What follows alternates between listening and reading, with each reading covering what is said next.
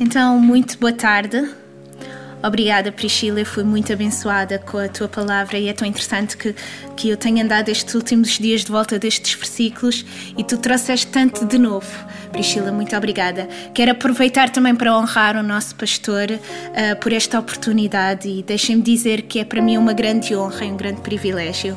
Eu sou a Érica, sou a esposa do Joel Jacinto e nós servimos juntos esta, esta comunidade uh, desde o início.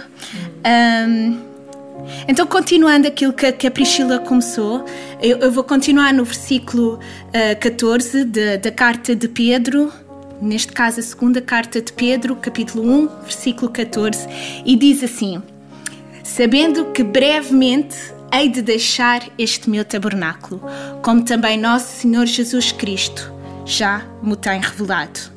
Então, por outras palavras, Pedro ele sabe que a sua vida ele está a sua vida ela está a chegar ao fim. Pedro sabe que eventualmente nos próximos dias um, ele ele vai vai morrer. Um, e, a, e a Priscila ela partilhou connosco acerca da dimensão da exortação e aquilo que eu gostava de partilhar com vocês hoje é a dimensão da brevidade da brevidade da vida. E a Bíblia é muito clara quando fala, acerca da brevidade da vida. Uh, nós temos vários exemplos, várias ilustrações. Tiago, ele, dá o exemplo de que a vida é como o vapor, que aparece e logo desaparece. Então, a verdade é que todos sabemos que a vida é breve. E aquilo que eu gostava que nós pensássemos juntos hoje é o que é que nós estamos a fazer durante este espaço de tempo que estamos aqui na Terra.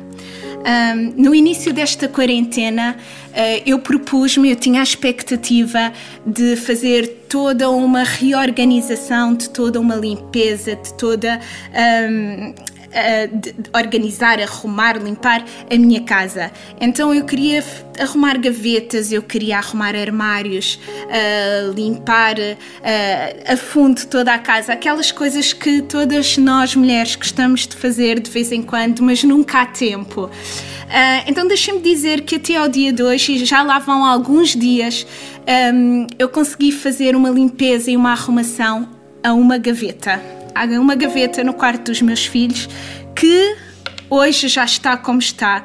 Então existia uma expectativa assim, um, mas a realidade não aconteceu. E sabem porquê? Porque não houve tempo. Porque eu fui protelando, porque eu fui deixando para amanhã. Então, o, o que é que nós estamos a deixar para fazer amanhã? O que é que nós estamos a deixar para dar amanhã?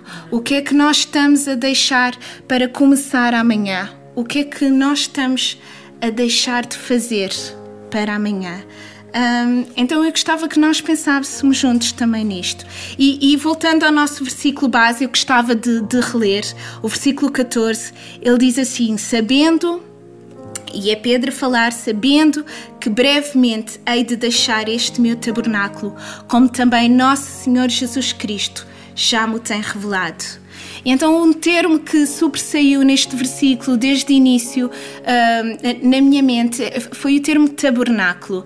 E, e, para nós aprofundarmos um bocadinho este, este, este termo, uh, no Antigo Testamento, o tabernáculo era o templo, o espaço físico onde o povo ia para adorar a Deus, era o, o espaço de adoração a Deus. Ou, por outras palavras, o tabernáculo era a morada de Deus entre o povo. E Pedro, no final da sua vida, neste versículo, ele mesmo refere-se a ele como eu vou deixar o meu tabernáculo. Nós sabemos que, que Pedro ele está a falar do seu corpo, da, da sua carcaça, não é? Mas ele refere-se a si mesmo como o tabernáculo e ainda, ainda um bocadinho mais profundo. O tabernáculo surge no Antigo Testamento. Um, no, no, contexto em que Moisés ele estava no deserto com o povo e, e, Deus dá todas as uh, dá ordens, dá indicações uh, sobre como construir o, o, tabernáculo, sobre como fazer o, o, o, tabernáculo. Ele deu todas as indicações uh, específicas e o, tabernáculo foi levantado ali no meio do deserto. E, e relembrando este tema inicial, a dimensão da brevidade da nossa vida, eu questiono-me o que é que eu estou a fazer no meio do deserto? Quem é que eu sou no meio do deserto? Um, quem é que eu sou para aqueles que estão à minha volta? Quem conhece a vida de Pedro sabe que ele tropeçou algumas vezes ao longo da sua vida. Uh, aliás, Pedro foi aquele que, que, negou Jesus três vezes no dia da crucificação de Jesus. No entanto, existia em Pedro um desejo profundo de amar a Jesus cada vez mais. Havia um desejo profundo de seguir a Jesus. Havia um desejo profundo de ser a cada, a cada dia melhor. Um, e então Pedro ele tinha este arrependimento constante ao longo da sua, vi ao, ao longo da sua vida. Então Aplicando isto à nossa vida, a vida passa a correr. E de que forma é que nós estamos a viver isto? De que forma é que nós estamos a lutar pelo nosso amor, pelo nosso Jesus? Uh, podemos ser a morada física de Deus na nossa casa, nós podemos ser a morada física de Deus no nosso trabalho, nós podemos ser a morada física de Deus na nossa escola. O, o pastor André ele pregava esta semana no, no nosso grupo de crescimento sobre a nossa identidade, sobre quem é que nós somos em Deus. E ele falava que a nossa descoberta eh, ela, faz, é um trilho que se faz ao longo da nossa caminhada. Então, na medida em que nós vamos descobrindo quem é que nós somos, somos em Deus, nós damos liberdade para Deus trabalhar em nós, nós damos liberdade para Deus construir algo novo em nós. Então, é também desta forma que o tabernáculo ele se vai construindo. Um, no deserto. É desta forma que a morada física de Deus ela se vai construindo. Então não deixes a vida passar uh, a correr, não deixes que a brevidade da vida passe. Não deixes para amanhã aquilo que tu podes fazer hoje.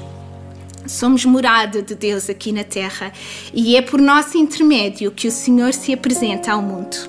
Então, que privilégio é este um, de chegar ao final da vida e de podermos dizer: Estou pronta para deixar este tabernáculo. Um, e eu gostava de deixar só com, com, com vocês um pensamento final. Ou tratamos o que somos como o templo de Deus, ou tratamos o nosso corpo como o templo de Deus, ou tratamos aquilo que somos como um caixote de lixo. Tudo depende de uma perspectiva. A Bíblia diz que nós somos vasos com tesouros lá dentro. Então eu escolho crer que somos tabernáculo de Deus. Eu escolho viver dessa forma. Muito obrigada. Deus vos abençoe. Então eu vou chamar a nossa Mariana.